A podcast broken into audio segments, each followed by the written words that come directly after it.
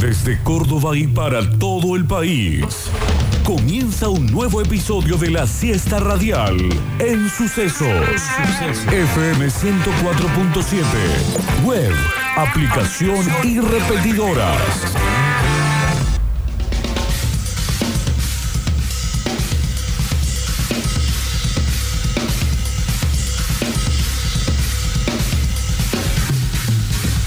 Víctor Brizuela tercero. Tiene unas ganas de ser viernes este jueves. Gustavo el Turco Aquere. Polvito de estrella que cumple años hoy seguramente lo es. y la mejor audiencia del mundo. Esto es Metrópolis.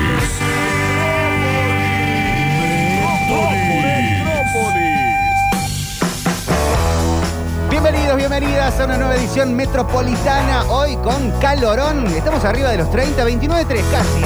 Si me levanto Ay, la sensación térmica me mata, Víctor. no prendo el tele, no veo las noticias, porque ahora elijo pasarla mejor en la ciudad que tanto nos agita. Estamos en la campaña de que incluyan a los Monkeys en la herida de Coquín Rock. Que hay un montón de bandas buenísimas, pero falta una. ¿A dónde votamos? Falta la nuestra, falta la cordobesa. Al aire creo que hay que decirlo. ¿Ah, sí? Y sí, pero porque Vamos, se les debe haber Monkeys. pasado. No hay cosquín sin los monkeys, che. Aguante el 2021. Ah, no, 2022. 20 y 22. sí. O sea que es eh, 20 y. Dos Qué patitos. mal te sale el patito turco. ¿eh? No, Con el me barbijo sale muy peor bien. todavía. Ah, bueno. ¿Vos escuchaste alguna vez los patos? ¿Escuchaste el ese, ese aparato de madera que venden para simular al pato? Desde el 2016 que te escucho imitar el pato y cada vez te sale peor. Estaba tremendo. Ahí te sale bien. Ese es muy trucho, ese que acaba de sonar último de metálico. 27 grados en Carlos Ahí está. Paz, en la zona de Punito. Nos escuchás en el 103.7 desde el Cerro de la Cruz, transmitiendo para todo el valle. Y de acá espero que sientan la sana envidia de estar por ahí.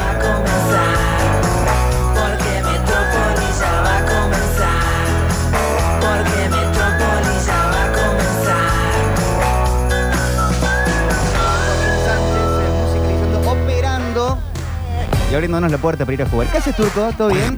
Ah, no, ese es el pato No, qué mal te sale el Ah, pato, ese es el Turco. pato Mirá que yo te quiero, te admiro. El trucho, el, tru- el Muchísimo, el, el pero- trucho, aquel pato Donald ese que nos vendían nosotros. Nah, encima venía a barrer el pato Donald. Hoy arrancamos mal.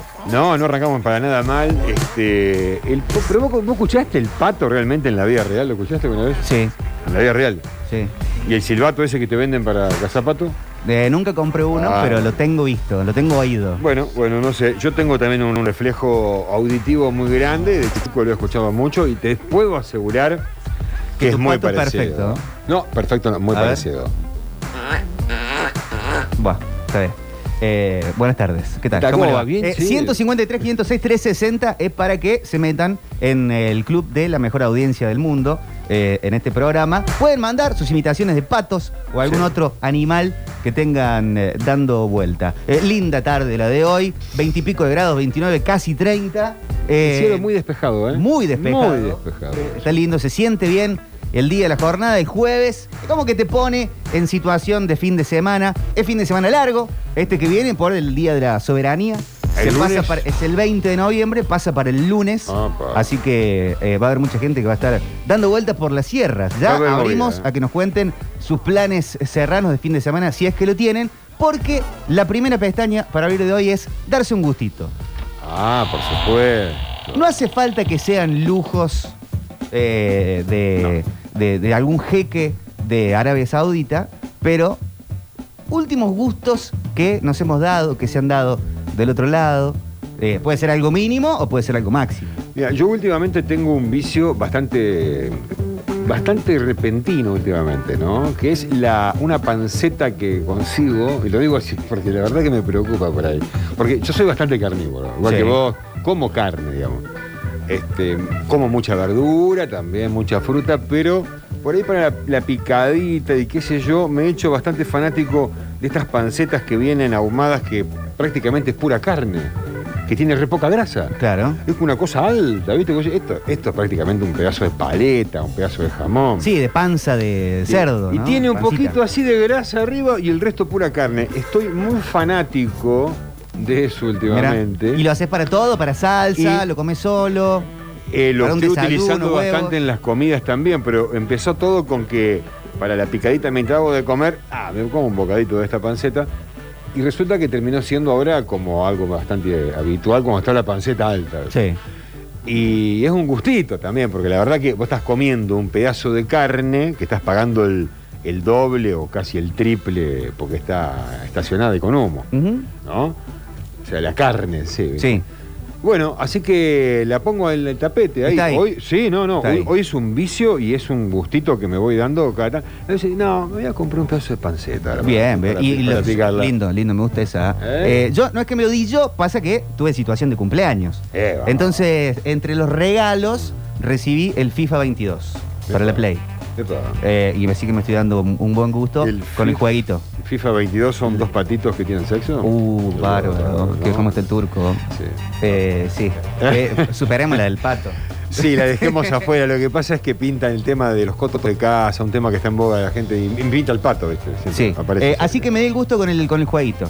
Y ahí juegué. Sí, Qué lindo. Ahorita estuve jugando. Bueno, de gustos, sí, vamos a, la- a lo culinario. Hoy, esta semana estuvo el partido de Argentina-Brasil, así que salió picada también, cerveza. Eh, lindo gusto. ¿no? Sí, yo la verdad que me doy esos gustitos. A mí me gusta, igual que el, bueno, acompañar el vinito, creo que también es parte de un gustito que me doy, porque uno a veces renuncia a otra economía para decir, bueno, Claro. me voy a tomar el vino. Entonces te, te está dando un gustito, ¿no? realmente. Sí, un gusto es hoy la primera pe- pestaña. Puede ser que te lo diste o que te gusta dártelo de vez en cuando, eh, cuando, cuando pinta, cuando se puede, cuando hay ganas y hay avales. ¿Habla? claro. Metros, ¿cómo están? Bueno, el último gustito que me di fue el domingo pasado. Me compré eh, seis Patagonias, dos por uno en el súper, obviamente, y me puse a ver Argentina-Inglaterra en el 86, completo. Ah, Gracias, el oyente memero. Ah, buen plan ese. ¿no? impecable, ¿eh? Aparte, tratándose de, ¿qué dijo? ¿De imperiales la cerveza? La imperial. Con Inglaterra. ¿no? Sí, sí. Un gusto de esta pandemia, luego de permitirse levantarme y caminar varias cuadras hasta una IPF y desayunar el café Sardi, luego volver al home office a trabajar en casa. El broche sería que vuelva el diario en papel y desplegarse en la mesa o en la barra del lugar. Para, el diario del papel no se fue. No, está todavía, sirve muy bien para prender el fuego, Sí. ¿eh? Sí, para lavar los vidrios. Eh, limpia la parrilla. Sí, cuando, se- cuando vos secás el vidrio con el papel de diario, Sí. es espectacular. Sí, sí, sí. No, bueno, pero está el, papel, está, está el diario en papel dando vueltas. Sí, acá en. Arenales lo, lo compran, acá lo traen a la radio. Obviamente, por eso digo, así por que eso está. digo. Sí, claro que está todavía. Capaz que en la IPF no lo están comprando. Eso puede ser eso puede ser que haya cambiado el método aparte. Y bueno, no lo to- tengan. Todos reducen la- donde pueden, ¿viste? Pero me gusta el, el gustito de ir hasta el café para desayunar, Sí. tomar un café. Sobre todo, imagino la gente que trabaja en home office. Debe ser fuerte la tentación de vivir todo el día en pijama. Entonces tenés que armarte tu propio ritual de despertarte, de ponerte ropa, de, no sé, tener alguna excusa, sacar a pasear el perro o lo que, lo que hace este oyente. Voy a desayunar a un café porque si no, ¿cuándo dividís el estoy en mi casa trabajando en casa o estoy en mi casa estando en casa? Digamos algo así como ser un civil, digamos, ¿no? Exacto. Normal, ¿viste? Eh, ¿Cómo está vestido? Eh, para irme al café. Exacto, Eh, exacto. eh, sí, sí, hoy estoy vestido así. Eh, mira, este gusto, un Green Label. Dice usted sabrá, Víctor, qué bien. Un Elixir, diría el, el Coco. Hace poco ¿Un fui al súper y me compré un queso de cada tipo, de los Ah. bueno bueno, Mm. y 38 años después, creo que por primera vez probé un Roquefort en serio. Bien. Fuerte, fuerte, fuerte, como tiene que ser Roquefort. Sí. Yo estoy muy quesero últimamente, Yo también. muy quesero. Yo también. Y sí puedo. eh, un, gusto quincenal es en, en los asados o en alguna comida sacar unos nachitos o cosas para, para, para picar ¿no? en, Sí, en señor. la previa. Eh, compro un Camembert, Oh. lo, lo ato, lo abrazo con aluminio y le pongo una peluca de miel. ¿En serio? Eh, Pero- chiles pero- picantes. Cuando he comido con vos, ¿por qué nunca Esto- bueno, porque es de ahora. Ah, es de ahora. Es de ahora. Pero bueno, hace falta, hace tiempo que nos juntamos. Y van eh, esparraguitos a la parrilla, Eh, esto bueno, para pincharlos y untarlos ahí. Todo lo que me gusta, el así que espárrago, va. el queso, Ah, bueno. así fundido, no, espectacular. Vamos a hacer, No, vamos a hacer asado. Eh, ¿Cómo está Octa? Acá se está acomodando eh, eh, Octa en la tarde metropolitana. ¿Todo bien? Bien, Ah, todo bien. Ahí que te no te, no te conectamos. copiamos todavía. Decí hola, uno, dos. hola, hola, hola. Uno, dos, tres, probando, Pablo. Ahí está, excelente. Estábamos hablando de gustos. Bueno, vos venís de darte el gusto, te vi en las redes, casi haría anoche. Anoche. Mirá. Lindo, veía las fotos, eh, mesa para estar entre varios. Eh, yo pensaba que era más sillas, pero lindo, ahí mesita para tomar algo, ¿Te tener comiste una un queso anoche? Me comí unas papas. Ah, va. Unas papas. No, no, no daba para cenar de- del todo, pero realmente estuvo buenísimo. ¿Estuvo bueno? Buenísimo. Sí, creo que era el modo pandemia, ¿no? De. Todavía de las burbujas. Claro, claro. Mesas, Igual queda burbujas. linda la mesa para ese tipo de plan. Sí, Pues para- es más teatral que recital. Totalmente, no, no, no haces poco con Casiari, así que Claro. eh, estaba bárbaro, estaba bárbaro, estaba todo el mundo muy cómodo. Aparte es un lugar muy amplio, la Plaza Sí. de la Música, eh, y realmente mucha gente, eh, muy querido. Hernán Es querido Casiari. No tiene grieta Casiari. No Hay alguno que mucha no. grieta, ¿no? Porque no se que no. politiza mucho. Aparte, eso hablábamos ayer con un amigo. eh, más allá de que dice lo que piensa. Sí. eh, pero viste que siempre que te politizás un poquito, te, te generás algunos enemigos.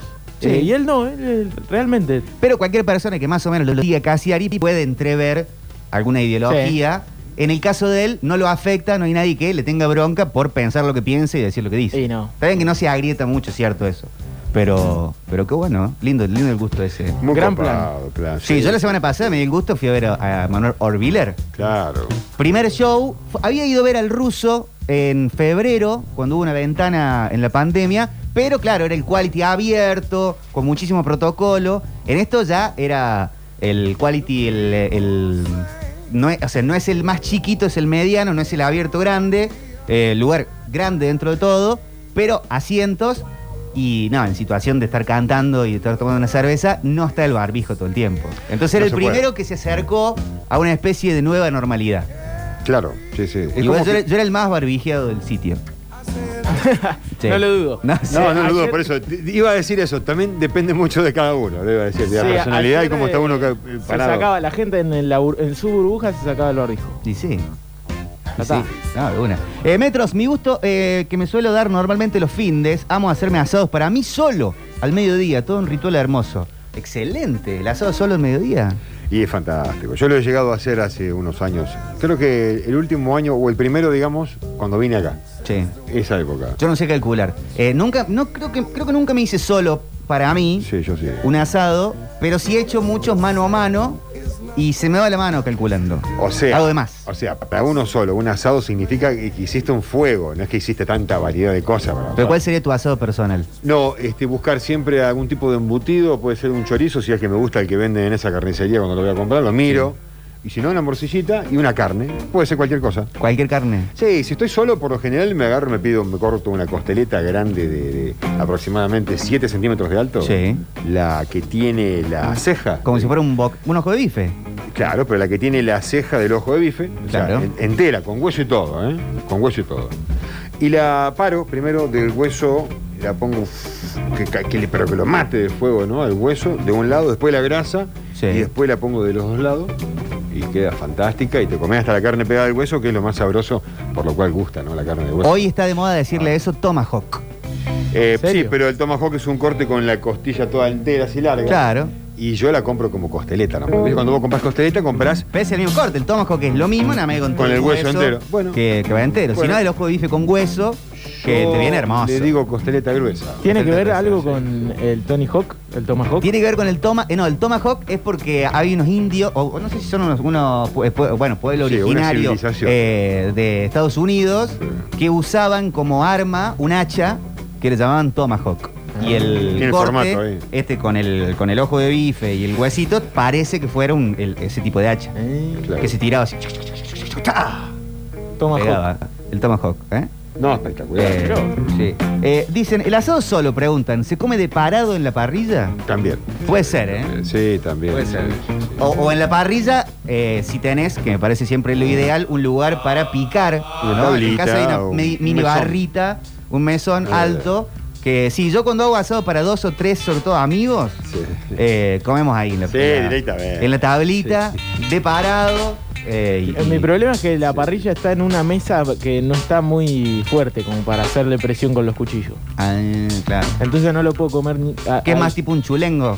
No, es una, es una mesita que muy mal hecha que arriba le pongo una parrilla eléctrica. Ah, claro. Entonces ya es demasiado peso como para comer ahí arriba. Bueno, pero tenés que sacarla a una tabla Sí, al lado y la volvés después del fuego. Sí. Al calor, porque es eléctrica. Sí. Eh, yo si me hiciera un asado para mí solo, eh, creo que compraría la, mm, el- la ceja sola Eh, del ojo de bife, que en algunos lugares, carnicerías de confianza, te, los, te lo sacan. Que algunos dicen tapa de, tapa de ojo de bife, La tapa del ojo de bife es la que te digo yo, la ceja. la ceja. También la venden como ceja. Vos vas a Buenos Aires ahora te dicen, ah, ah, pero tengo la cejita del ojo. Porque claro, Claro. está el que te hace la onda a vos para tener el ojo de bife. ¿Y qué hacemos con la ceja? Y la vendemos aparte. A, a mucha gente la. A mucha, mucha gente compra. Yo creo que es más, eh, de la. Clavan a algunos con el ojo, el ojo solo, sin la ceja. eh, porque no, no en todos lados está la ceja esa. No, no, no. Eh, no. Porque se la han sacado, se la han vendido o se la comen. Y depende de la cantidad de animal que baje el carnicero, va a poder darse el lujo de cortar de diferente Si manera. hago una, si hago un asado personal, eh, creo que voy para la ceja. Sí, a mí la ceja me encanta. Una es más fibrosa, más jugosa. Ay, me encanta la ceja. Y que es la mejor Sí. parte del ojo de bife. Es muy buena, es muy buena. Yo soy la cejita. Eh, una ¿Se pide cejita. así en el, el carnicería? La ce- o la- o tap- tapa de ojo de bife o ceja. Y yo a veces me quedo mirándolo a varios carniceros en el barrio. Le digo, che, eh, quiero la costeleta, pero no a la que tiene la ceja. O, porque me la voy a hacer a la plancha, le digo, no, no, de ahí a deshuesar. No quiero la ceja. Y te la trae a veces al límite y a veces me traen la ceja. A veces ¿Querés no la te ceja o no querés la ceja? No, yo te dije a la parrilla. vos- antes dijimos a la Qué parrilla. complicado, viejo. No, pero al revés. Yo lo hago a la parrilla cuando lo hago a la parrilla. Si no, eh, eh, aparte lo hacía a la parrilla, ahora hago el asado solo. Actualmente voy al carnicero en el barrio y les digo, mirá, quiero la costeleta para hacer a la plancha, pero sin la ceja. La redonda ahí justo en ¿Por qué el no querés límite. ceja? Porque la que tiene ceja tiene mucha grasa arriba e interna. Y hago demasiado humo en toda la casa. Ah. Entonces compro la otra. Y si la hago a la parrilla, compro con ceja. Claro. Claro, así es. Hola. Todo bien, pero eso, asado nuevo, no son asados. Esa carne que. No, no, parece una paleta, parece la paleta de Kiko. No, eso no es asado, papá. Eh, asado de tira, matambre, costilla y, y todas las achuras que vos quieras, papá. ¿Quién habló de.? Después lo demás, eh, no, no, no, eso no es asado. Perdón, discúlpeme usted. ¿El ojo de bife no es parte, no es, no es asado? Pero el no ojo de sabe bife es la nada. carne más rica del mundo. No sabe nada. No sabe nada. Sabe nada. Eh, Matambre, dice. Un tan cerrado. Todo Sa- bien con el matambre. Sáquense ese. ¿Cómo se llama el cepo ese Sesgo. para los ojos de los, de los, eh, del, del caballo? pero Lo- El que va en el sur, que viste el que tiene ahí para taparle la vi- la- esa visera que le tapa. las pestañas del caballo. Sí, que ni siquiera a 180 grados puede ver, porque estaban así inclinadas. Ah, no se han ah, eh, más abiertos, no se han No, tan yo, obtusos. yo este, ya te saco, no quiero ser agresivo, ¿no? No, bueno, Eh, pero pero yo lo conozco, el, eh, con todo amor del mundo, Sí. esta persona debe comer la carne muy cocida, demasiado, casi el nivel de blanca, tipo Aarón de la Francia, nuestro amigo. Eh, Sí, un poco pasada la comida. Anteojeras, sí, sí, sí, que se llama. Eh, entonces no le suele gustar los cortes que se sacan más rojos, ¿no? Una, una picaña. eh, Qué rica la picaña. sí, una, un ojo de bife. Tapita de cuadril por las dudas. Tapa de cuadril, Sí, por las dudas, viste, van a decir ya, ah, ¿qué dicen picaña? Acá, mira, dice una tapa de cuadril, de cuadril bien jugosa No, y decime que no es asado. Claro, Dios, señor, claro. ¿Cómo Hola. la- cómo la hacemos? Metropolitanos, buenas tardes. El último gustito que me di fue ayer suspender todos los turnos, cambiarlos, modificarlos, reprogramarlos irme al río que no había nadie con todos los perros. Así que para cortar la semana, el año, el mes, el día, la vida. Qué lindo. Qué lindo, qué lindo. El Preguntabas, Turco, perdón. Eh, ¿Cómo le haces vos a la tapita de cuadril? A la tapa de cuadril, Primero, ¿hay picaña? del lado de la grasa.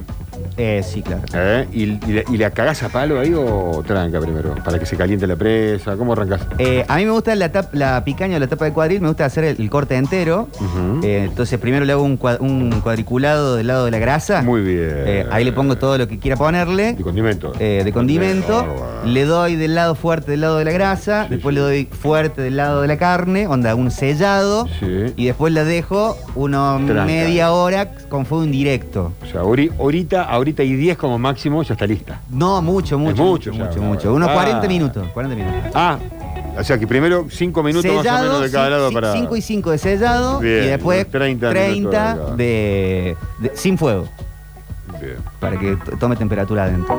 bien, bien, me gusta, me gusta, me seduce. Invita cuando, cuando quieras. ¿A cómo te gusta hacerla? No, yo la hago casi igual, nada más que la primera etapa le pongo del lado de la grasa, tranqui, que caliente la presa. Y después la corro.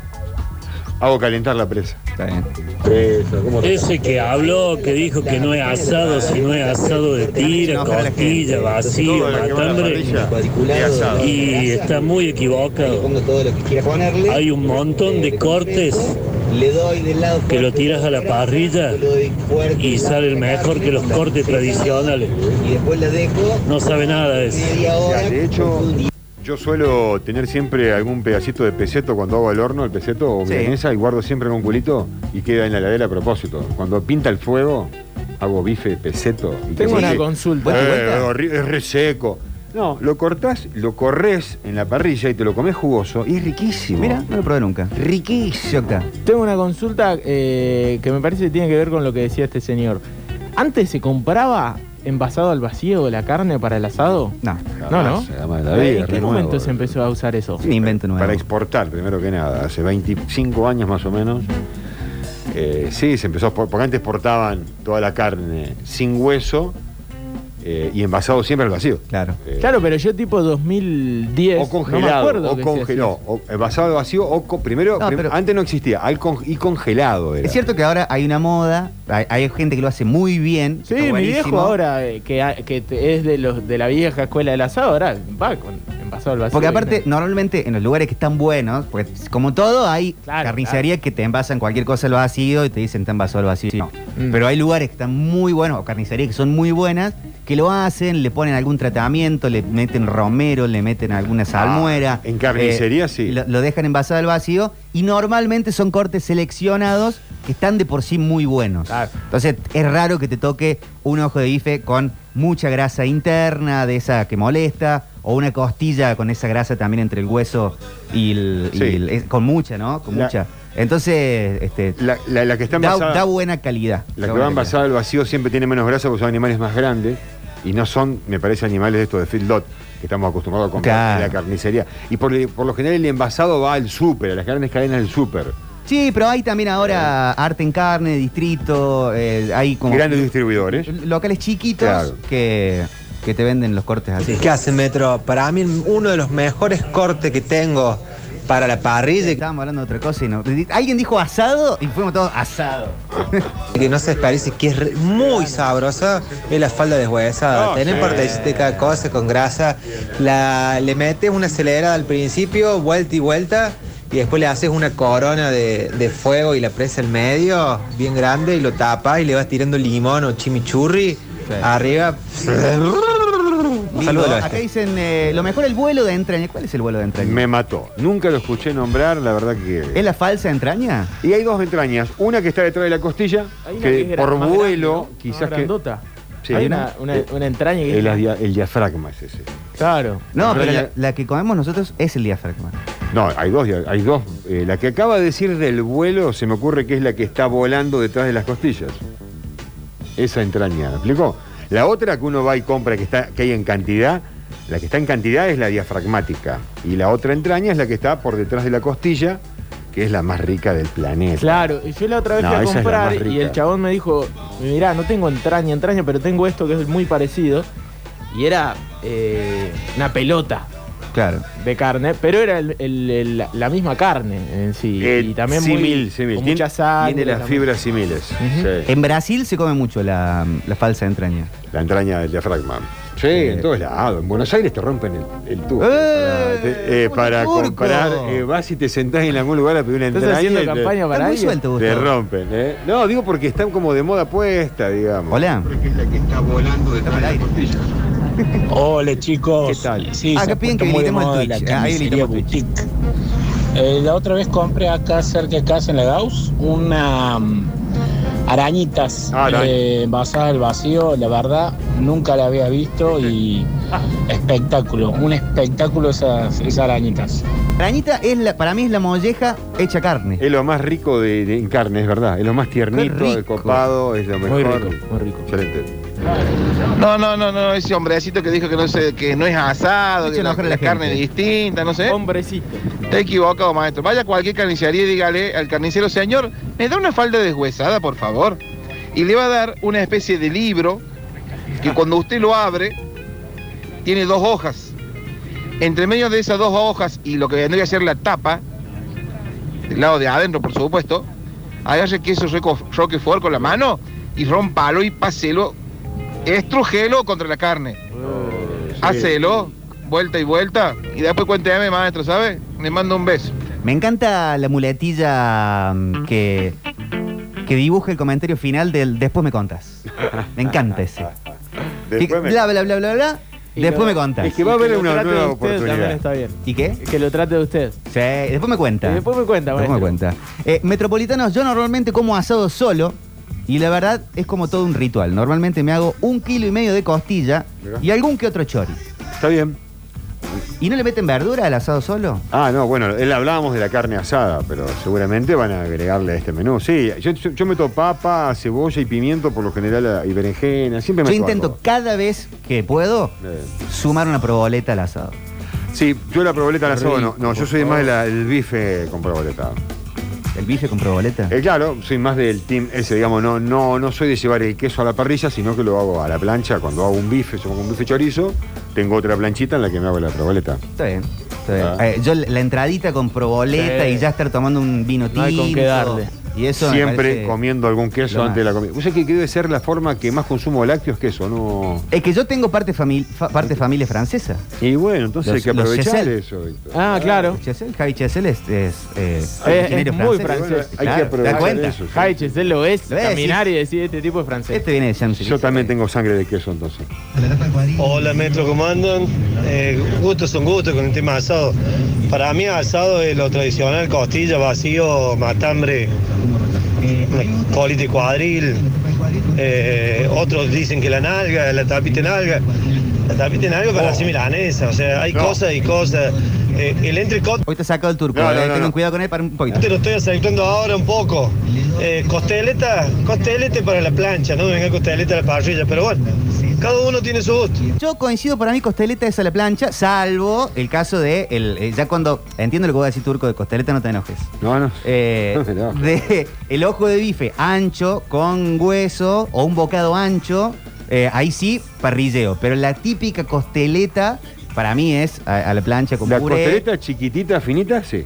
Claro. El bife chorizo, ¿qué es? Es la costeleta bien ancha es deshuesada. Sí. Un entrecot es. Pero cuando decimos eh, costeleta, Cuando decimos entrecot, decimos la costeleta cortada al revés.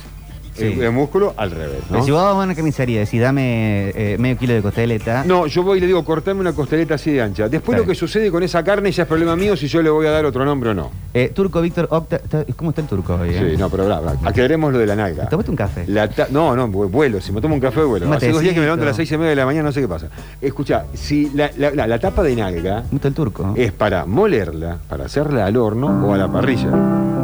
La nalga, busquemos- la nalga para hacer milanesa, Relax. sí. Relajemos al turco. Sí. La nalga es milanesa. La tapa de nalga a la parrilla. Pensá, turco, Molida. que estás llegando Al horno con papa y. y después de con- una caminata Sí. linda en un día perfecto, no mucho calor, pero No, soleado. vamos Que a este volver vegano al turco. Este es un día perfecto. Estás en la zona de El Yupe, por ejemplo, Sí. Oh, qué lindo. sí. y llegamos a un lugar que descubrimos unas ollas lindas. Ah. No hay mucha gente, no hay casi nadie. No, no hay nadie. ¿No? Y, y se arma ahí para. Hay una heladerita con algunas cosas frescas para tomar. Me tomo hay lo que- unas lo que me frutas, eh, y después nos metemos en el agua. Y ahí a, a flotar un poco. ¿Sabes hacer la plancha? ¿Sabes qué? Te hago la plancha, te hago la mariposa, te hago el pechito. Cerrado. Todo, todo. Y flotando ahí. Me tiro de bomba también. Ah, qué lindo. Oh, qué lindo. lindo. Este fin de no, pero el otro que viene volvemos a vivir esa así. ¿Qué pasa, Rollo? A ver. ¿eh? Hola. Reivindico el asado de toda la vida Y si siguen así, dentro de poco le van a poner hamburguesa a la parrilla y van a decir que es asado también. Y claro, si está Rencho arriba de la parrilla. Eh, Turco, Octa, Víctor, eh, yo sé hacer colita de cuadril, tapa de nalga y son riquísimas, Sí, a dice Nico. Vázquez. Sí, es rico. La rico, tapa de nalga de la parrilla es fantástica. Vos sabés que tenés razón, Turco, vos con el tema de la nalga. Es para milanesa. Pero ahora te digo esto: vos agarrás una nalga, una pieza entera, la envolvés en papel aluminio y cada 20 minutos le va inyectando limón o, o chimi, lo, lo que te guste. ¿Sabés lo que sale de ahí, no? Papá, con, con la cuchara tenés que comer. Sí, yo tuve un temita, tuve una- un enamoramiento rápido, fugaz, Con la con, carne la inyectada. carne inyectada. Eh, después se me fue, Sí, se me pasó. Es una forma de saborizar, pero me daba la impresión que un poco lo terminaba hirviendo. Eh, no, eh, sí, tiene, es como que sí, como que no. Mira, yo lo, lo experimenté primero que nada, esto de inyectar la carne eh, haciendo patas. Patas de 12 kilos, Ah, 10 es otra kilos. No, bueno, ahí, ahí fue mis primeras pruebas porque yo empecé a preguntar, che, pero ¿cómo hacen para que le quede adentro tan saladita, tan jugo, tan sabrosa? Ahí sí. Y entonces, bueno, me dije, ah, bueno, cuando tenía el horno chileno lo probé. Y en el horno he probado piezas de nalga, de cuadril enteros. Sí, un vacío. No, grandes, hemos Pero- hecho para, no, para eventos, hemos hecho, digamos, eventos a través de la radio, juntadas, ¿no? Y, por ejemplo, un cuadril con la tapa de cuadril, la tapita de cuadril, Ah, bien grande. ya son cuatro kilos más o menos, ¿no? Ahí Anda sí. bien, anda bien. Hermanos metropolitanos, yo me sé dar un gustito, tengo una cruz A ver. chiquita para hacer vacío a la llama adentro del rico asador. que es. Eso es y me compro alguna leña linda y al vacío le pongo dientes de ajo Bien. entre El cuero. el cuero y la carne. Muy bien. Hago un tajito chiquito y le meto varios dientes de ajo entre el cuero y la carne. Eh, y queda muy rico. La verdad que es un gustito que me gusta. Eh, por ahí somos pocos y me hago un vacío entero lo mismo porque después lo frisa, lo Claro, saca un en de salsa. noche, le pego una calentada y come de vuelta lo mismo. Una hermosura. Y contame después cómo te va. Qué ahí está, me encanta. Eh, acá dice un mensaje de atención. Dice, en Metropolitanos todo es asado, menos lo que hace el Octa con esa parrilla eléctrica. Porque la regaló mi tío, me dijo para la esa prueba de boludo, me dijo mi tío, Ah, bueno, me la bueno. regaló. Así que. Es parte del futuro eso. Y bueno, qué sé yo, sale, sale rica la carne, ¿eh? Sí. Pero no es, no Ah. es lo mismo, no es lo mismo. Ah, déjense joder, qué manga de guanaco que son. Todo lo que están diciendo que es riquísimo. Me está pegando un bagrezón. Sí, sí. Lo único que comí al mediodía es un sándwich de salami y queso. Muy bien, Víctor, ¿eh? y muy bien, Turco. Son dos buenos asadores. Yo siempre tomo nota. Eh, bueno, bueno, muchas gracias. Bueno. Eh, acá preguntan sobre tipo de cocción de la carne, eh, el agancho, la parrilla, en la estaca, con carbón, con leña. Yo soy de la, de la, de la parrilla, por lo general, de la parrilla con leña. Sí, sí, también. Eh, banco, el tema estaca, eh, cruz y todo lo demás. Para ciertos eventos en ciertos momentos. Porque a mi entender, a mi paladar, sobre gustos no hay nada escrito salvo en las heladerías. Queda demasiado ahumada la carne cuando está 4 o 5 horas eh, a, la, estaca, ¿no? Al asador, eh, de- dependiendo cómo le da el humo y todo lo demás. Pero queda muy rica, pero queda con un gusto ahumado que es muy invasivo. Entonces es para ciertas veces, no para siempre. Claro, bueno, por eso siempre va a depender de la circunstancia. A mí me caben y me cupen todas. Sí, bueno, obvio. Todas, todas, todas. Nada más que obviamente, como Qué que está el turco. ¿eh? si por un lado te, te bardea, pero después, después No, vos sabés que yo tuve bien todo. a la vuelta de donde vivo actualmente, eh, tengo un horno, un horno chileno ahí. Va, quedó ahí, quedó en la casa. Yo lo construí, me lo regalaron al chapón todo y, lo- Sí. y después hice todo lo de afuera con los ladrillos, le dejé la cámara de aire, le puse barro. El negro Coy hace. Sí, el negro Coy hace barriles, hace este, hornos. Y bueno, ese horno tuvo tres años que le di con tutti di fiocchi, prácticamente no usé más la parrilla. ¿Por qué? Porque aparte del horno chileno con solamente madera tirada en la calle de cajones, de esos de pollo y de Ya, verdura, ca- ya calienta. ya con eso vos prendés el fuego. Y Claro, pero no lo haces con el humo de la madera, no lo, no lo- no lo usás para cocinar, sino para calentar. Ya, No, pero aparte no, el horno chileno no le entra el humo, porque, lo- o sea, un poquito filtra, pero el horno chileno el fuego va por fuera. Claro. Entonces, eh, vos tenés que algún método siempre buscarte si querés ahumarlo. Pero igualmente filtra, filtra un poco. Decirle al Nico Vázquez, decirle a Nico Vázquez, Turquito, decirle a Nico Vázquez que cuando haga todo eso que dice que hace, que invite. Invita, Nico. Que debe tener mi teléfono, todavía no me llegó ninguna invitación. Decirle que invite nada más, estoy esperando. Yo te lo paso. Vamos, Nico Vázquez, ponete las pilas, papá. Oh, mirá, acá mandan eh, algo que me interesa. Dicen, ojo que la freidora de aire, la costilla sale muy bien, puedo dar tres testimonios. Dicen que todo sale bien en la freidora de aire. Yo nunca en mi ¿Cómo vida es usé la una freidora de aire? y creo que nunca comí nada hecho en una ¿Qué freidora es de aire. eso, chico? No escuché nunca. Pero haces, no sé, un tostado de jamón y queso en la freidora de aire y sale mortal. A ver, Haces ¿qué una, una, una hamburguesa, una entraña. Eh, no sé Ah, muy bueno. Ah, Sí. mirá, una maquinita lleva re poquito aceite, digamos. ¿No lleva aceite? No lleva nada, aceite. Claro, es sin aceite. Freidora de aire. Y si, entonces si no lleva aceite, ¿en qué se fríe, chico? Ah, bueno. No, Uh, se nos fue- Anda una vuelta, Turco. Loco, esto no da para más. Hace una, no, hace una vuelta manzana. No, en serio. El turco octa. Uy, se fue. No, no, chao, me voy. No, no, bajá el arma, turco, por favor. No, basta, si no lleva aceite. ¿Por qué no le ¿cómo invitaste al turco a ver a Casiari Sí. anoche, Octa? Mirá cómo está. No, no, es tremendo como está hoy. ¿eh? Increíble. sabía. ¿Será el calor? No sé. La época del año puede ser también. Vení, turco. Está haciendo fotosíntesis. Sí, no, pero en serio. No Sabemos las cosas por su. Después estamos todo el tiempo discutiendo. Si es milanesa de pollo o, o cómo es. O, ¿Cómo le llaman? ¿Cómo le llaman vos? Suprema. Suprema, ahí está. Y freidora sin aceite. No, dejémonos de joderlo. Podés freír en, Qué difícil, podés freír No, en muy grasa. difícil. Ah, bueno, por algún Ah, bueno. ¿Y si la grasa es aceite? ¿Qué? ¿No lleva nada de aceite? No, me están ¿Cómo no jodiendo. al turco, muchachos? Hoy no entiendo las cosas, chicos. Hoy no las entiendo como. Fritura de aire caliente, turco. Fritura de aire. ¿Que no lleva nada de aceite? ¿En serio? Y que no. ¿Se dan cuenta de lo que han logrado? aceite. Se me borra del turco. No, pero entonces, ¿cómo se llamaría esto? Metrópolis. Eh, mínimo de grasa. ¿Nunca usaste el fritolín? Sí, pero Claro. aceite ese. ¿Tiene aceite? Y claro, si es aceite lo que le echas al fritolín. Y bueno, no además sé, que es en entonces. aerosol, ¿viste? Pero No sé. ¿cómo vamos a freír sin, ace- sin aceite? No Y con grasa creer. puede freír también. Bueno, pero es una grasa. Pero bueno, lleva, lleva. ¿Qué lleva esto?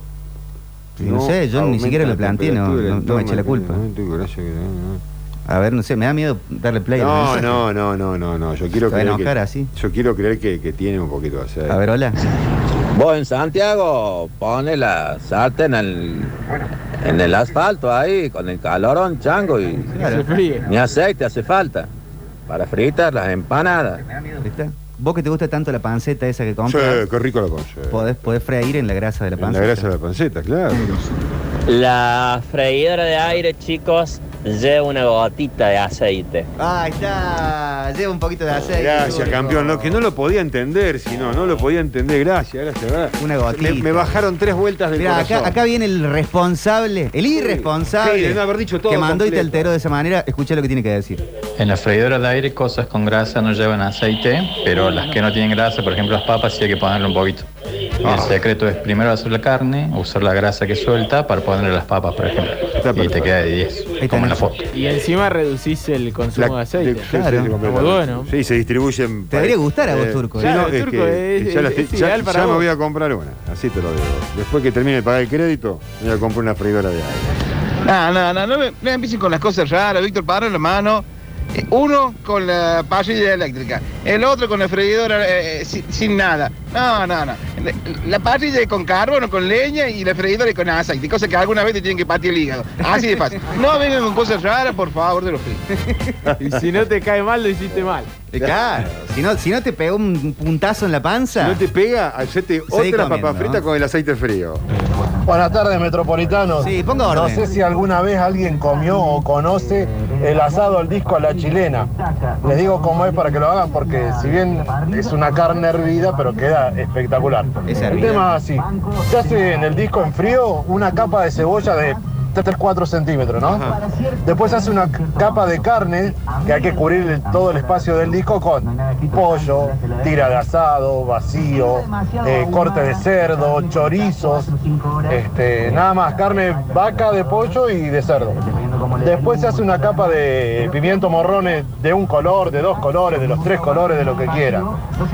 Después lleva champiñón, poquito, no mucho porque es medio invasivo, pero lleva champiñón.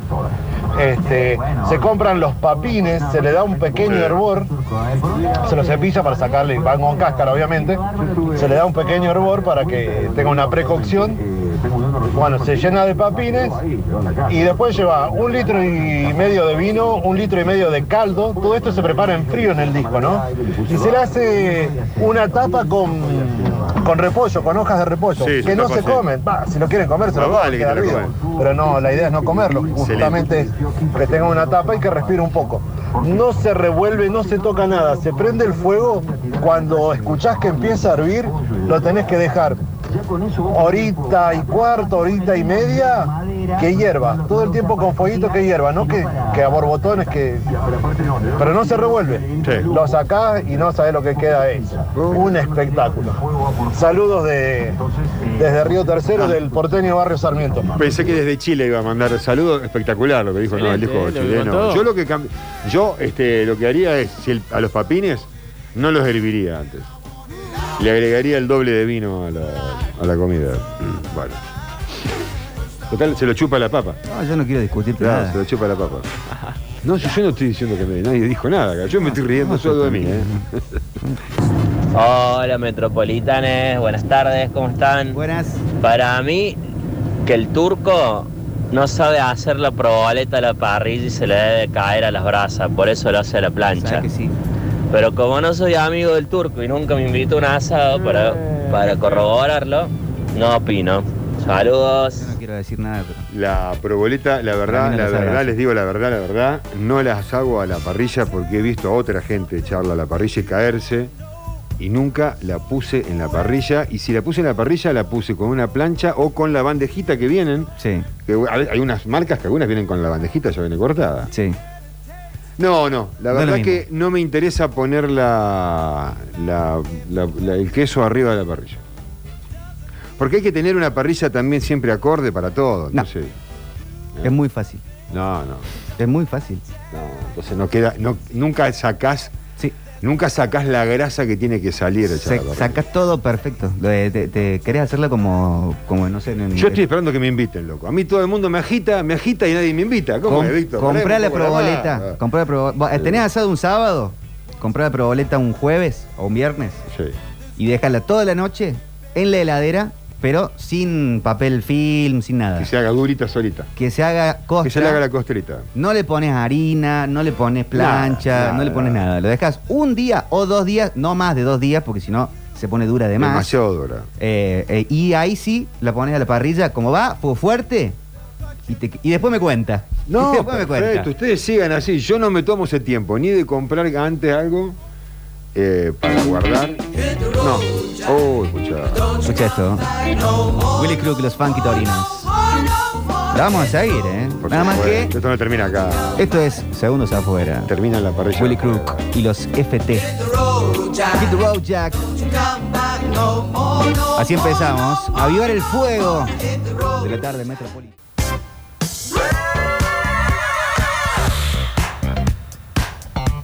...15.57 la hora en todo el país, 30 grados 3. Aumenta, sube la temperatura en este sector del mundo. ¿Será porque viene Pablo Durio, el fanático número uno de la temperatura veraniega? ¿Cómo estás, Pablo? Buenas tardes.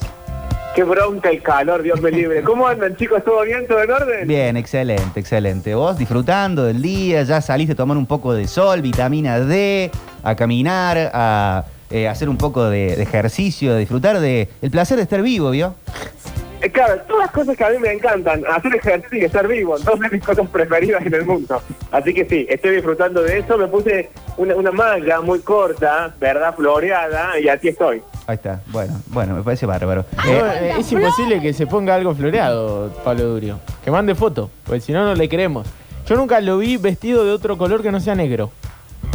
No, chicos, no tengo ropa de otro color que no sea negro. Y no me gusta el sol ni estar vivo, eso está claro. ¿no? Es verdad. Sos un vampiro. Eh, me encantaría, porque viste que los vampiros son como, tienen como poderes, son como hegemónicamente correctos, Y, eh, claro, no, cosa. son inmortales, ¿no? Viven a lo largo del tiempo. O sea, vos tranquilamente podrías haber vivido en el año 1600. Sí, pero a mí ser inmortal es algo que no me convence. Eh, Después si quieren lo charlamos, pero ser inmortal es como, uy, qué trabajo. Sí, sí, mucho tiempo. Eh, hay que tener La ganas. inmortalidad. Hola, Pablito, ¿qué tal? ¿Cómo te va? quiere con nosotros. ¿Cómo andás? ¿Vos qué, ¿Qué es de tu buena vida, Turco? ¿Vos serías inmortal? Vos seguro que sí, porque a vos te encanta.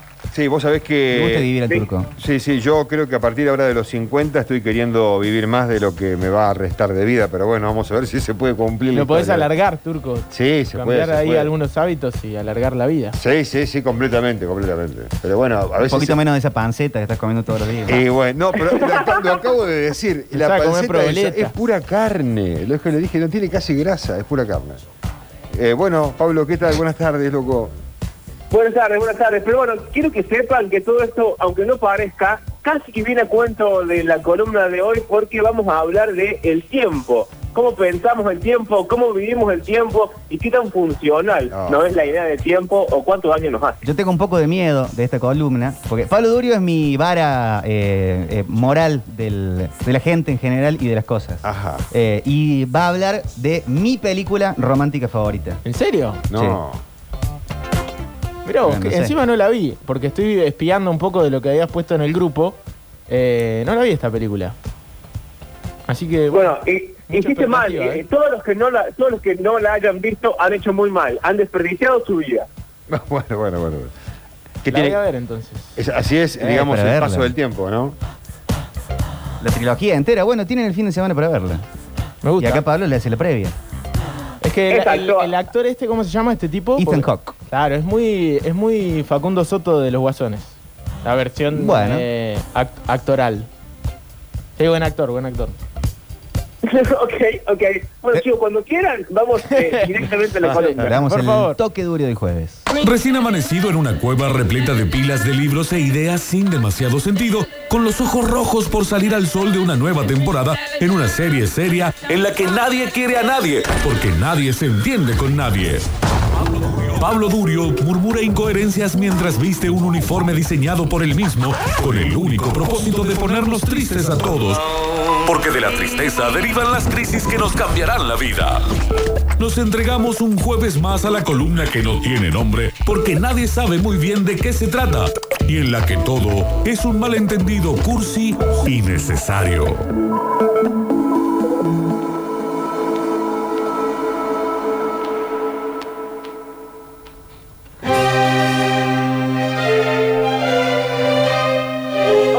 La columna de hoy viene con una trampa, porque la película hubiese sido ideal para hablar de amor, pero como ya hemos hablado lo suficiente del amor, vamos a hacer este, casi que es un delito, que es usar una película de una cosa pero para hablar de otra. En este caso estoy hablando de Antes del Amanecer, de la primera parte de eh, la trilogía. Quien no la haya visto es muy popular, es muy conocida y además a veces también en las redes sociales se reflotan algunas escenas porque tiene diálogos o momentos muy, muy interesantes, muy, muy inteligentes, eh, de hecho. Pero básicamente es una historia de amor, ABC1, dos personas se encuentran por accidente y se enamoran. En este caso, en un tren, ellos van leyendo, eh, en un momento hay dos, al- dos alemanes discutiendo, lo obligan a ella a moverse de asiento porque ella quiere leer y este matrimonio alemán está a los gritos, y entonces, coincidencia de la vida, va a parar al lado de Ethan Hawke y se enamora de él. Se enamora de él de una forma muy interesante, que quizás es lo más interesante de la película, que sucede en términos de lo dialógico, digamos, lo que los enamora es la conversación que tienen, porque tienen tiempo hasta el amanecer para hablar de su vida y no y agotan casi todos los temas posibles porque hablan del amor, de la muerte, del sentido de la vida, de la infancia, bueno, cualquier tema que se les ocurra, tratan las conversaciones entre los dos protagonistas mientras eh, recorren caminando eh, una, una ciudad en la que han quedado parados justamente por esto, porque él en un momento le dice, bueno, yo tengo que tomar un vuelo cuando amanezca, baja conmigo en esta ciudad, transitémosla juntos y veamos qué sucede porque tenemos un tiempo límite que es el amanecer, casi como un cuento infantil, como la Cenicienta, tiene hasta cierto tiempo para ser felices o en todo caso para ser libres. Y esta historia de amor la vamos a mezclar con la idea de tiempo. Es decir, cómo leemos el tiempo, cómo vivimos eh, el tiempo y cómo de, de, no sé, de la revolución industrial para acá, de la modernidad para acá, el tiempo es algo que cada vez tenemos menos, es algo que cada vez controlamos menos, es algo que cada vez nos asfixia un poco más. Y entonces la pregunta de la columna es, ¿se puede vivir una historia de amor o se puede vivir una relación intensa del tipo, clase y lo que se les ocurra eh, si no tenemos tiempo ni siquiera para respirar dos segundos, si hemos perdido la conexión con el tiempo del cuerpo porque estamos atrapados en el tiempo de lo virtual. Esa es la pregunta que va a abrir la columna de hoy. Pero arranquemos. Audio número uno. Dos alemanes discutiendo, se lo dije hace un rato, ella se mueve de asiento, se encuentra con Ethan Hawke, él le propone ir al salón comedor del tren y ahí tienen la, primera conversación que, insisto, es una conversación de una carga eh, simbólica, intelectual, muy interesante, porque no es que están hablando del clima, no es que están hablando de un reality, no es que están hablando de Marcelo Tinelli, no es que están hablando del precio del dólar, no es que están hablando de la noticia de la tapa del diario. Nadie importa de la actualidad, porque están como por fuera de la actualidad. Esa burbujita que eh, se extiende sobre ellos y que los aparta del mundo real es lo que empiezan a crear y lo que empieza a crear en todo caso esta historia de amor. Hablan acá de una pelea histórica, una pelea constante que es la pelea que existe entre la identidad, quiénes somos, quién no somos, quiénes nos dijeron que teníamos que ser y cómo actuamos con esta tensión y los sueños, qué queremos ser, qué es lo que no queremos ser y cómo vamos a hacer para lograrlo. Mis padres nunca hablaron de la posibilidad de que me enamorara o que me casara o de que tuviera hijos. Incluso desde niña, ellos querían que pensara en una carrera futura como, no sé, diseñadora de interiores o abogada o algo parecido. Le decía a mi papá, quiero ser escritora. Y él decía, periodista. Decía, quiero hacer un refugio para gatos perdidos y él decía, veterinaria. Yo decía, quiero ser actriz y él decía, conductora de noticieros. Era una constante conversión de mi ambición caprichosa a esas aventuras prácticas para hacer dinero. Mm. Yo siempre tuve un buen detector de mentiras cuando era niño. Siempre sabía cuando me mentían. Y para cuando llegué a la secundaria yo ya estaba listo para escuchar lo que todos pensaban que debía hacer con mi vida y yo iba a hacer lo opuesto.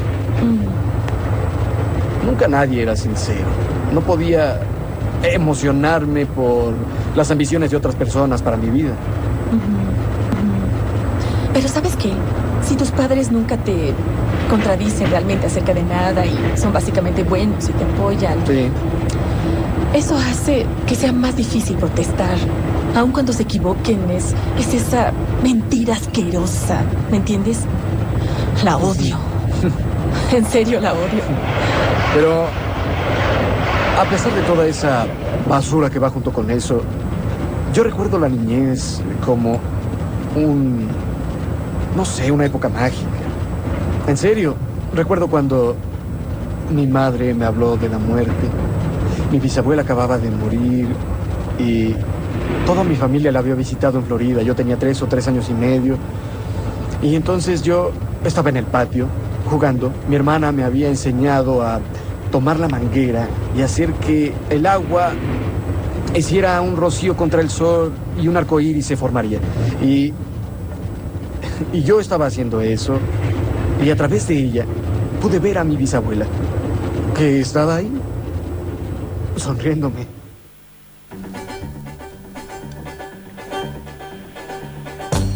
Recién hace un rato les decía que más o menos desde la revolución industrial, si yo no me equivoco las fechas, porque realmente no, no, no, tengo buena memoria para las fechas, pero es finales de 1700, principios de 1800, eh, o sea, básicamente el periodo de transición entre el siglo mm, eh, XVIII y el XIX, se produce el crecimiento de las ciudades. O sea, todo el mundo deja de vivir en el campo, va a vivir en las ciudades porque ahí había trabajo, porque estaban las fábricas, porque etcétera. Bueno, ya en ese momento, eh, los intelectuales de la época se quejaban de que la gente, es decir, nosotros, las personas comunes, habíamos perdido el control del tiempo, habíamos perdido el dominio del tiempo, y entonces había que recuperarlo, y había que recuperarlo con algunas gracias particulares o con eh, traer del pasado algunas prácticas particulares que permitían que le permitían a uno tener un respiro, digamos, que le permitían a uno salir de la vorágine diaria, de la vorágine del trabajo, los problemas, etcétera, para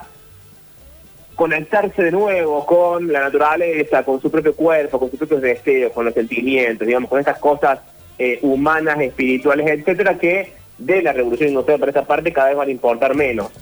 Una de esas cosas que dicen ellos que hay que recuperar o que es útil para eh, entender y captar la densidad del mundo es la idea de caminar. Eh, estos teóricos, estos, estos pensadores lo que plantean es, bueno, hay que volver a la idea del paseo, hay que volver a la idea de recorrer estas ciudades y recorrer el campo, pero ya no de esa forma agitada o ya no con eh, los transportes, los medios de transporte, sino a la vieja usanza, caminando. Porque es la única manera, dicen ellos, por el cual uno se impregna de las cosas. Las cosas, convertidas en, percepciones, pasan a ser parte del interior de cada uno de nosotros. Es básicamente es como un anclaje a la realidad, como no perderse en el trajín de lo, de lo contemporáneo y de lo diario para saber que hay un mundo por fuera de nosotros y por fuera de nuestros problemas, un mundo que también siente, también piensa, también ama, también duele. Eso cada vez va a entrar aún más en tensión, va a entrar mucho más en tensión en la época en la que vivimos nosotros porque está el tiempo real, digamos, el tiempo del cuerpo, lo que a mí me lleva a caminar de acá a la radio, por ejemplo, que es un tiempo real y efectivo. Y el otro tiempo, que es el virtual, que es lo que a mí me lleva a mandarle un WhatsApp eh, a mis compañeros que están en el estudio y que les va a llegar en, en segundos. Entonces, esa disonancia entre el tiempo real, el, espacio, lo espacio temporal y el tiempo virtual, que no le importa ni el cuerpo ni el cerebro, esa brecha va a crear un montón de problemas. El estrés, las depresiones, las angustias y al mismo tiempo la ausencia de anclaje, la ausencia de cosas materiales, la ausencia de la presencia. El diálogo que escucharon antes, esos dos minutos de que duró el audio y el diálogo entre ellos, es eso, son dos minutos en la vida de dos personas que se acaban de conocer. ¿Cuántos de nosotros, pensándolo así rápidamente, hemos tenido este tipo de conversaciones en dos minutos donde un desconocido nos cuenta su vida, lo que piensa de sus sueños, de su carrera, de su infancia y también de la muerte, porque incluso aparece eh, la abuela, eh, el fantasma de la abuela o la abuela muerta, como él recuerda eh, la, la muerte de la abuela. Acá hay más preguntas, se abren un montón de preguntas. Em, ¿Qué pasa cuando eh, el tiempo o lo espacio temporal empieza a percibirse como un límite ante las posibilidades de todo?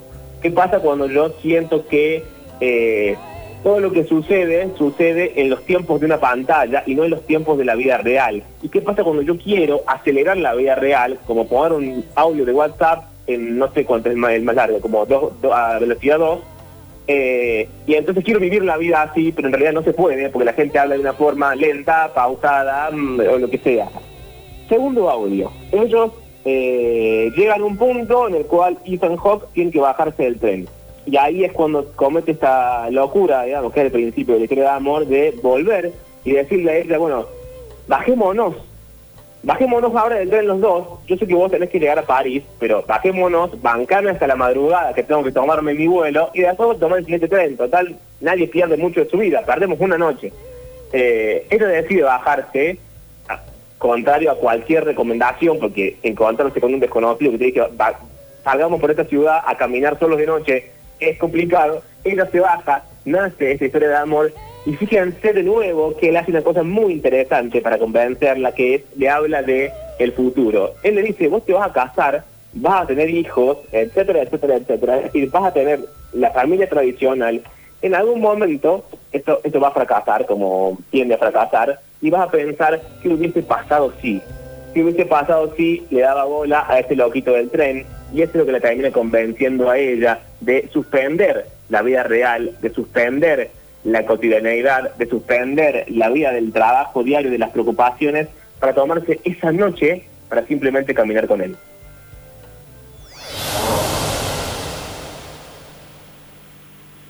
Sí, sé que es una idea totalmente loca, pero si no te pido esto, voy a arrepentirme el resto de mi vida.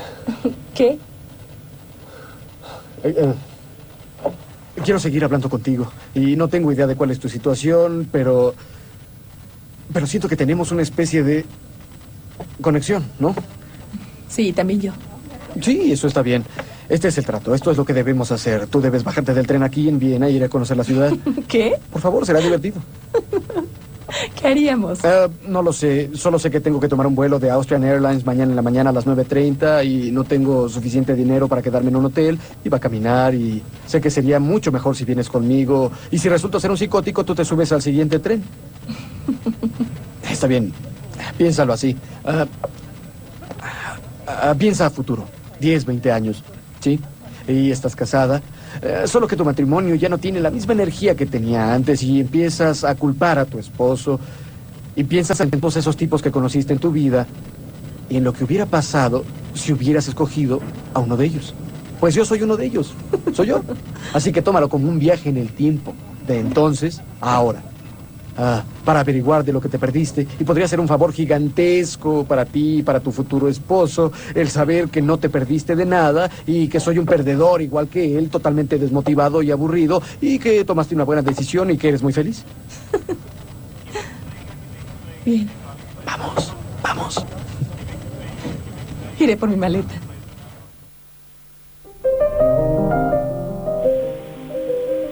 Todos eh, los audios son solamente del, principio de la peli, eh, así no, spo- no, no se spoilea demasiado. Igual, insisto, es una historia de amor que sucede solamente en términos de diálogos. No hay- nada sucede por fuera de ellos dos y de lo que hablan.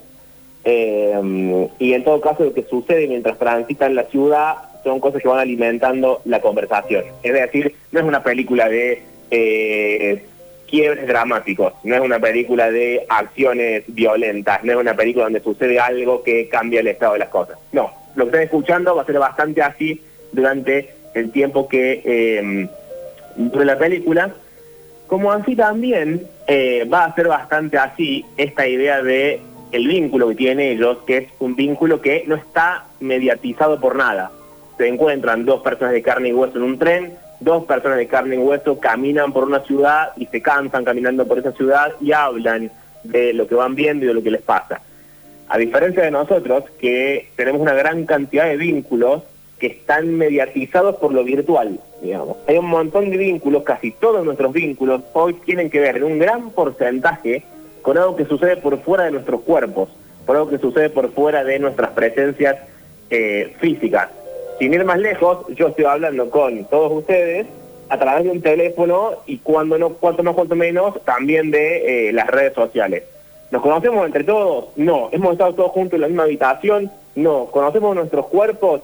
No. ¿Nuestros pensares, nuestras formas, nuestros olores, nuestras maneras de caminar? Tampoco. Es decir, son vínculos mediatizados. Esto eh, ha concluido la gente que sabe pensarlo, digamos, yo solamente lo cuento, crea un nivel de eh, estrés que cada vez se incrementa aún más por este estilo de vida, que se mueve a mucha velocidad en lo virtual, es decir, yo puedo tener una conversación en simultáneo con tres personas por WhatsApp, una por mensajes privados de Instagram, puedo subir una historia, responderle a alguien otra historia, subir un posteo, ver por Twitch a alguien hablando, prender la tele y eh, otra gente está peleando, poner la radio y están pasando un tema. Y todo eso, que para hacerlo físicamente requiere un cansancio real, un cansancio objetivo, un cansancio material, también produce un cansancio que no estamos sabiendo manejar porque no somos conscientes de la energía que implica mantener un vínculo costoso en términos de lo virtual, y no solamente la energía que implica, sino además todo lo que se pierde, toda la gracia que tienen Ethan Hawke y Julie Delphi en esa película, y que sucede en eh, carne y hueso. Entonces, mientras más se amplía esa brecha entre el límite y el ritmo del cuerpo propio y el límite y el ritmo de eh, lo virtual, cuyas fronteras son difusas, porque lo virtual no se acaba nunca, yo puedo, eh, de- no sé, desconectar Instagram, pero sigo respondiendo por WhatsApp, sacar WhatsApp, pero entrar un ratito a Facebook a ver no sé qué cosa, cerrar Facebook, pero ah, justo me llegó una, una- una- ah, una notificación por Twitter. Digo, eh, lo virtual no tiene un punto límite, no se acaba, no es que hemos dicho ya está, gracias, gracias a lo virtual pasaré a otra cosa. Entonces, eso, esa tensión nos va comiendo lentamente, lentamente un poquito la cabeza y un poquito también eh, eh, el alma o esa gracia que tiene la película en términos de lo que sucede. Último audio. Charlan, es casi de noche y ella le va a contar sobre lo que piensa del amor. Insisto, ella le va a contar lo que piensa del amor. ¿Cuántas veces nosotros en nuestra vida cotidiana hemos encontrado eh, el tiempo y el espacio para delante de alguien que no conocemos, o que conocemos un poquito, y le hemos contado lo que pensamos del amor?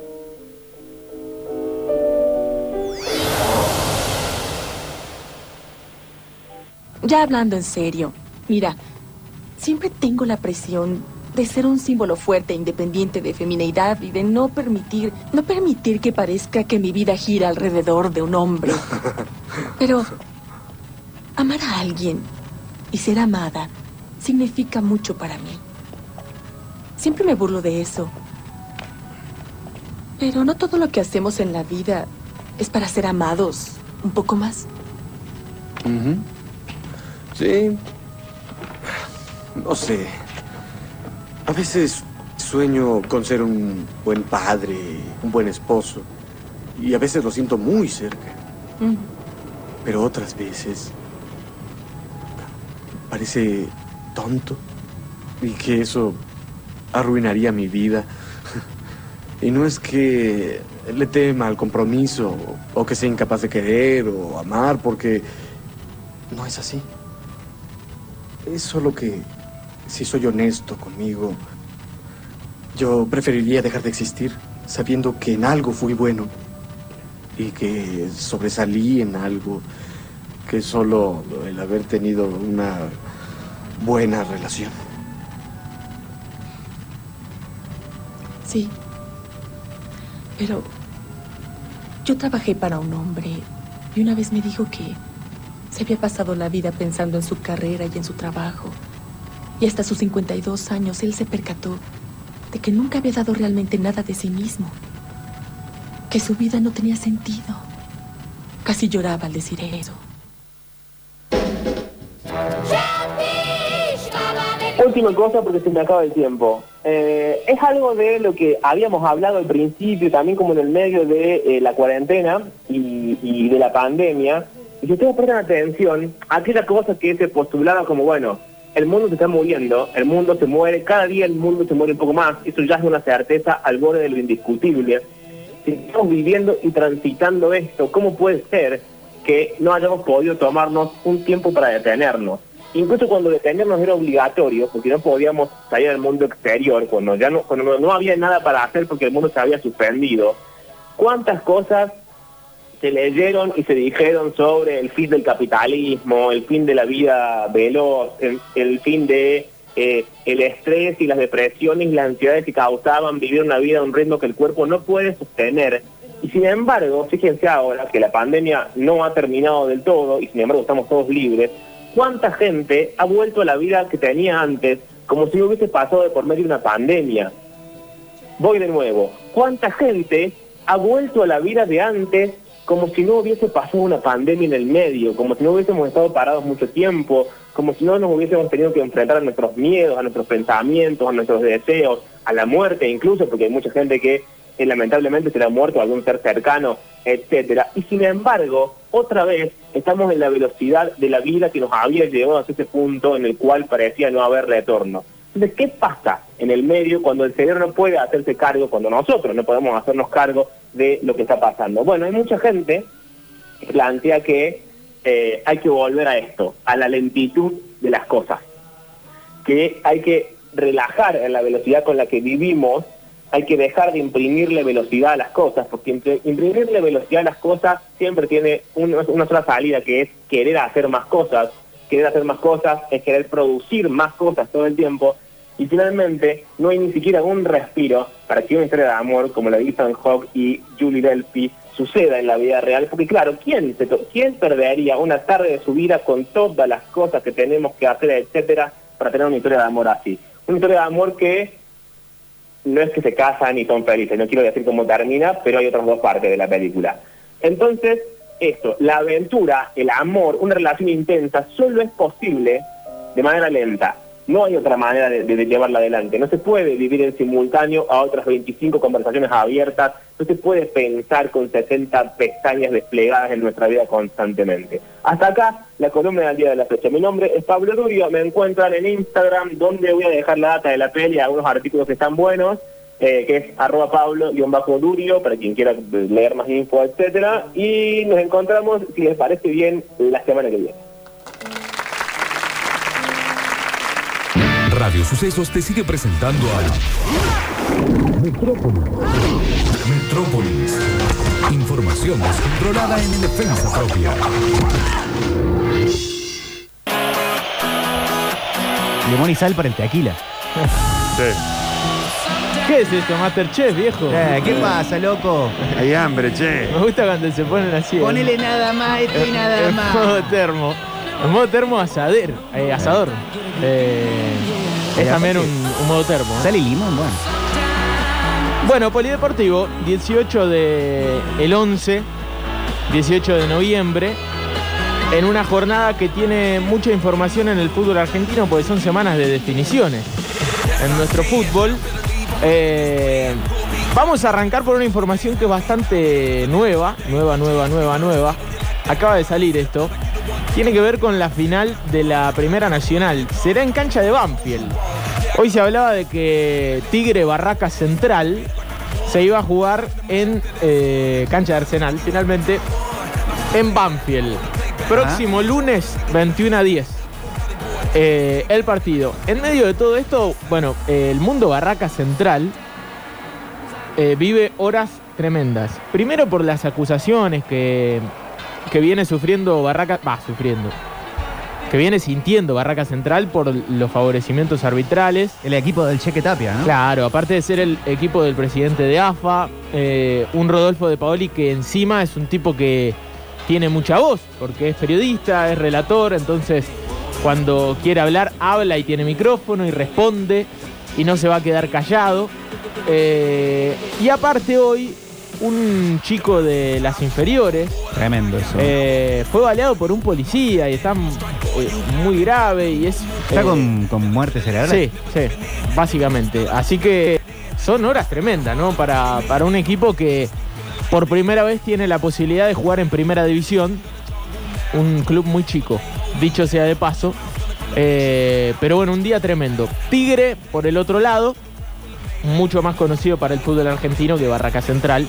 Eh, me parece que es el gran favorito a quedarse con el ascenso, pero, pero todo se definirá el lunes 21 a 10 en cancha de Banfield. Eh, era la información de los últimos minutos. ¿Ya está el árbitro de ese cotejo? Y debe estar, y debe estar. Eh, Porque van a estar muchos ojos puestos también sobre él. Ya te digo, a ver si ya está el árbitro. Yo creo que sí, ¿eh? Debería, debería. Con todo lo que siguen hablando, ¿no? De los jugadores de Villadálmine, de los penales, de. Bueno, todos los fallos arbitrales que. No es nada nuevo para nuestro fútbol. No, no, no, no, no es nada nuevo. Eh, bueno, sí, en medio de todo esto, el famoso eh, Barracas Gate, podríamos decirle, a, a lo que. Patricio Lustó, Pato Lustó, perdón, me quedé buscando el árbitro, Pato Lustó, lunes 22 de noviembre, 21 a 10, en cancha de Banfield. Pato Lustó, Diego Bonfá, Maximiliano del Yeso. Ay, este es, este es, del- este es el que Caruso dice que están siempre en los partidos. Ah, mira. Y fue, eh, fue uno de los eh, jueces de línea del partido de Racing. Acá dicen la superioridad estética del Chiquitapia. Eso sí, ¿no? Una persona. Muy hegemónico, muy, Muy lindo, muy lindo. Eh, y Ariel Penel, Penel, el cuarto árbitro de ese partido. Sí, pero del yeso es eh, el apuntado por Ricardo Caruso Lombardi, otro de los que no se queda callado. Que habló sobre el arbitraje frente a Racing. Claro, y bueno, ¿quién era juez de línea en ese partido? Del Yeso. Viste. Eh, por eso me, me hizo acordar. Bueno, eh, Mira vos. Así que esa va a ser, ese va a ser un partido que, que vamos a, a seguramente seguir mucho todos los argentinos, teniendo en cuenta que es el primer ascenso se define a, a primera división el próximo lunes, con todo lo que se viene hablando. Bueno, eh, talleres, meternos en el duelo de mañana. Mañana Ya no viernes. No falta nada. Qué partido. Sí, eh, todavía esperando por, por Baloyes, esperando para verlo, para saber si va a poder ser parte del equipo titular mañana. Uno entiende que Tiago Almada por el lado de Vélez va a estar en cancha, porque volvió bien de la convocatoria. En el caso de Baloyes todavía están eh, esperando un poquito para ver. Yo creo que se va a meter en, en el 11. Diego Baloyes aparte va a venir con la flecha para arriba, ¿no? Por, por su participación con, con su selección. Y con ganas de meter la que no pudo. Seguramente. Que igual nos dio la clasificación a los argentinos. A los argentinos nos dio una mano, Diego Baloyes. No tanto al pueblo colombiano, pero, pero a los argentinos nos dio una mano. Eh, bueno, esto. Yo sé que mucha gente se va a reír y va a hacer. Vamos a volver a hacer la editorial del fútbol de Córdoba. Eh, pero. eh, a mí me dio la sensación de que el día de la final de Junior frente a Peñarol, final de Liga Cordobesa. Uy, ahí se viene. Eh, no, no.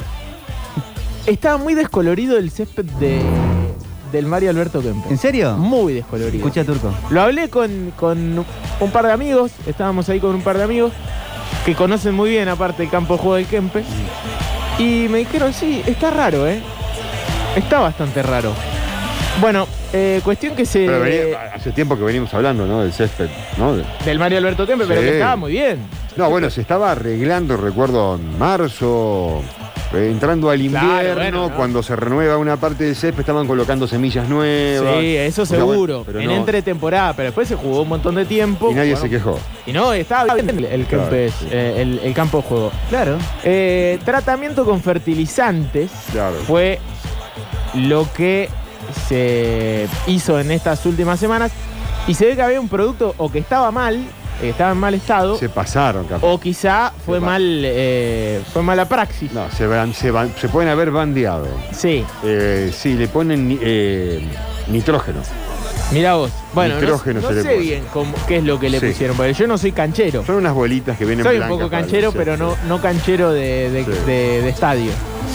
Eh, lo cierto es que el partido está garantizado. Y es más, Que se juega, se juega. y, y desde el campo de juego, digamos, desde los movimientos de la pelota y el, y el, y el fútbol en sí, no va a haber problema. se va a ver feo.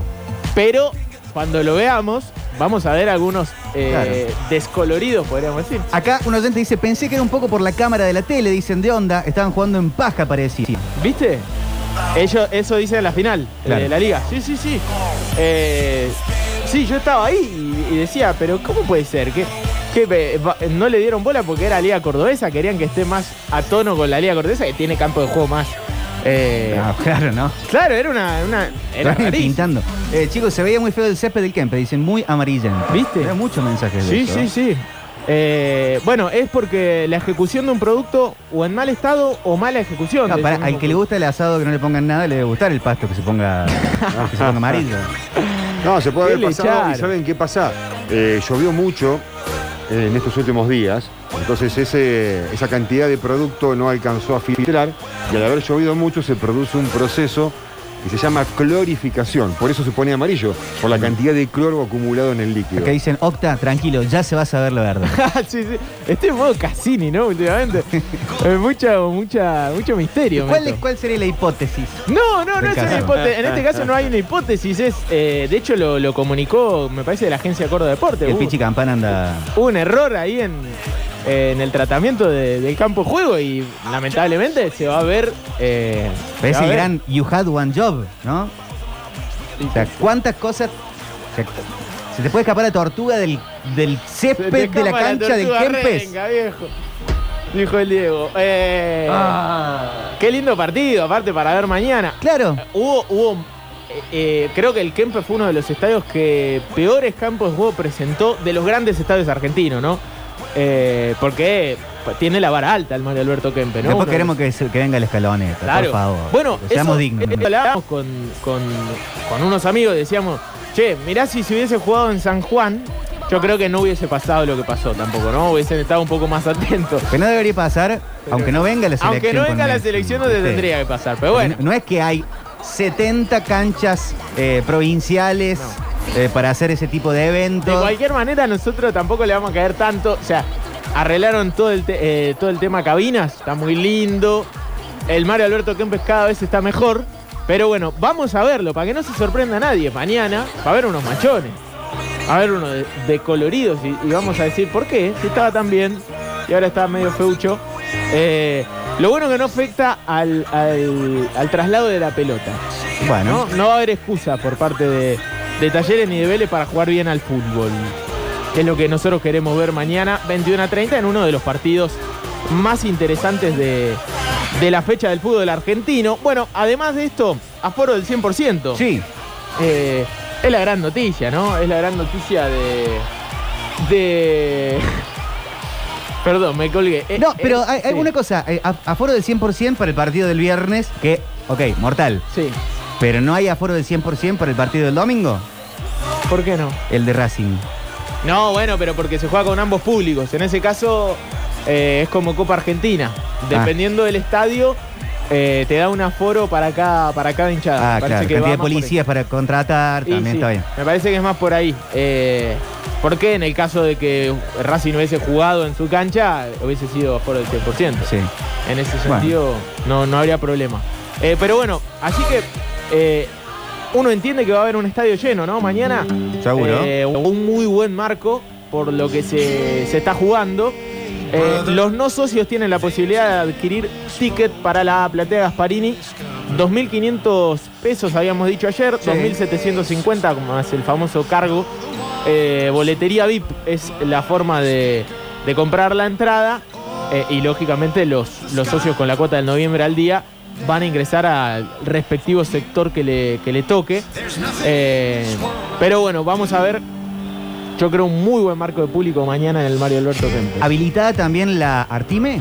Y se venía habilitando en los últimos partidos. Honestamente no sé si va a estar habilitada. Yo creo que, que sí. Si se venía habilitando. eh, los no socios no van a ir al Artime, van a ir a la Gasparini. Eso ya Claro. lo, lo comunicaron. Pero no sé qué tipo de socios estaba yendo a la, a la Popular Sur. Me parece que en un momento era los socios hasta septiembre, octubre iban a la Sur y habían habilitado a partir de octubre en adelante la, la Artime. Algo Para así. algún partido, algo de eso había. Algo así. Bueno, por eso. Eh, veremos mañana, veremos mañana. Eh, el aforo es del 100%, así que van a estar todas las tribunas absolutamente habilitadas para, para llenarlo. Acá dice, no compré la entrada para talleres y me mandaron el QR al instante en tu cara chiquitapia. Ahí está. Muy bien. Claro, bueno, sí.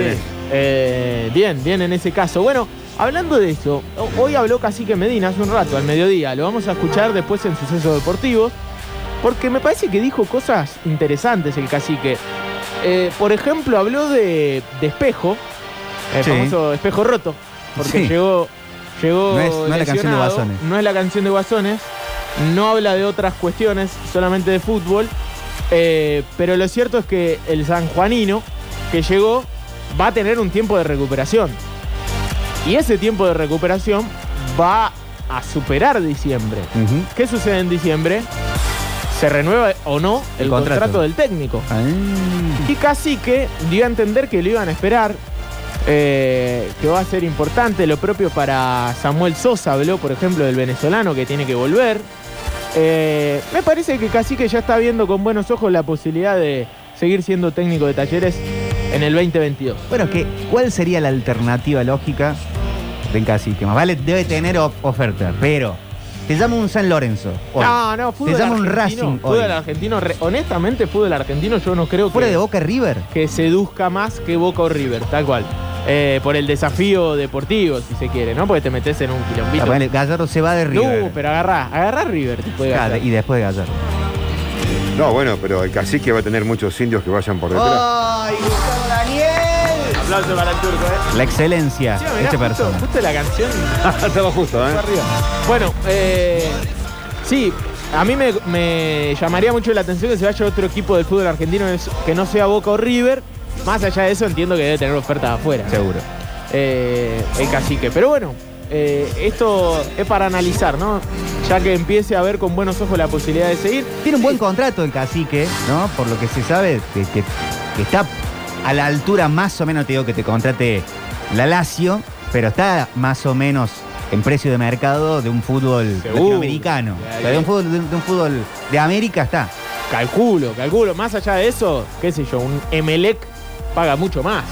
Mm. eh, que talleres, eh, lamentablemente. Pero Tiene que ver con la economía de los países también y, y otro fútbol, pero, pero no es lo mismo, ¿no? Dirigir, eh, calculo, Emelec que, que dirigir en el fútbol argentino eh, y toda la vidriera que, que Sí, y la posibilidad para el año que viene Copa Libertadores, la chance al menos. Yo creo que de no mediar inconvenientes, Y de si, ser- si las cosas van como vienen, Protagonista del campeonato también. va a jugar Copa Libertadores. Si eso Sí. no es una motivación extra para cualquier desafío de, de dirección técnica de un equipo que va a jugar competencia internacional, realmente eh, tiene que aparecer algo muy bueno. Pero bueno, ha hecho un gran laburo y fácil ya dio a entender que es posible que se vaya el cacique. El cacique lo van a venir a buscar de. Europa, es tremendamente significativo.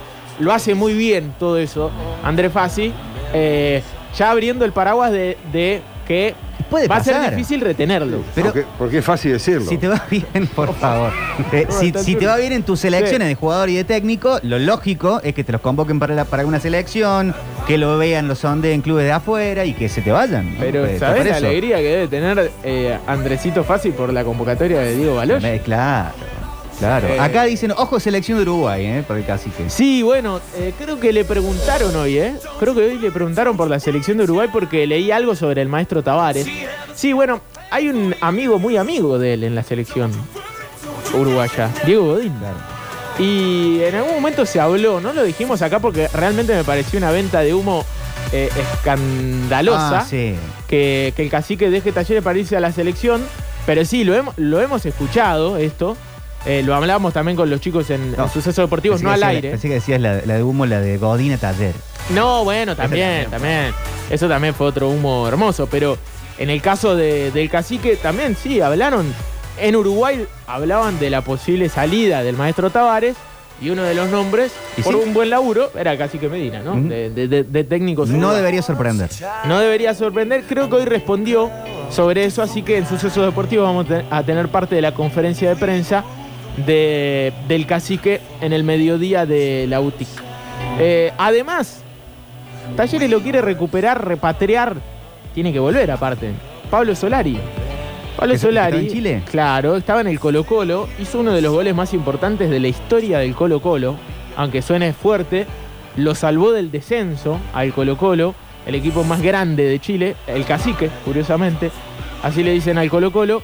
Y realmente en Chile están muy contentos con este futbolista que pertenece a Talleres. Así que Para Turco, ¿tenés algún chiste con Solari en, en Chile?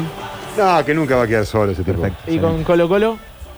Eh, eh, tiene Da, buen ritmo, pensalo, buen pensalo. ritmo. No, Colo Colo, buen ritmo, va a tener buen ritmo. Bien. eh, entonces, Talleres lo quiere a Pablo Solari. Veremos qué sucede ahora en diciembre. Va a tener que volver, pero en Colo Colo lo van a querer retener porque es un jugador importante, es pieza importante y encima muy querido rápidamente por la gente, por el público chileno. ¿Y De con hecho, el de instituto? Rodrigo Garro. Garro? Bueno, ahora nos metemos en instituto y tengo información de, Ah, ah, ah, de. Rodrigo. Bueno, Eso vas a ver. Belgra, sí. Belgra, qué misterioso que estoy. Me gusta. favor. me gusta este polideportivo misterioso. No me gusta hacer un, un, un kill de eso que, que le mete No. misterio a todo. Pero bueno. Eh, Bernardelo extendió su contrato. Voy a ser lo más explícito posible. Extendió su contrato con Belgrano hasta diciembre del 2022. Así que va a ser jugador de Belgrano por un año más. Eh, el cabezón, ¿no? Hernán Bernardelo. Diego lo llevó, lo llevó a la selección, Diego, a Hernán Bernardelo. ¿En serio? Sí. Va, Diego convocó a 500 personas. Eh, no te metas con el Diego. Eh, bueno. Lo llevó al Pulguita Rodríguez. Pulguita. Bien. Sí. Bien, se lo merece. La mejor que hizo el Diego fue cuando, bueno, la mejor, ¿no? De, de técnico, cuando lo llevó a Orteguita para darle una mano. ¿Te acuerdas? ¿No? Estaba pasando por un mal momento, vení de selección. Y cuando, lo Hermoso. mete a, y cuando lo mete a Verón con el 3 a 0 contra Venezuela Oh, sí.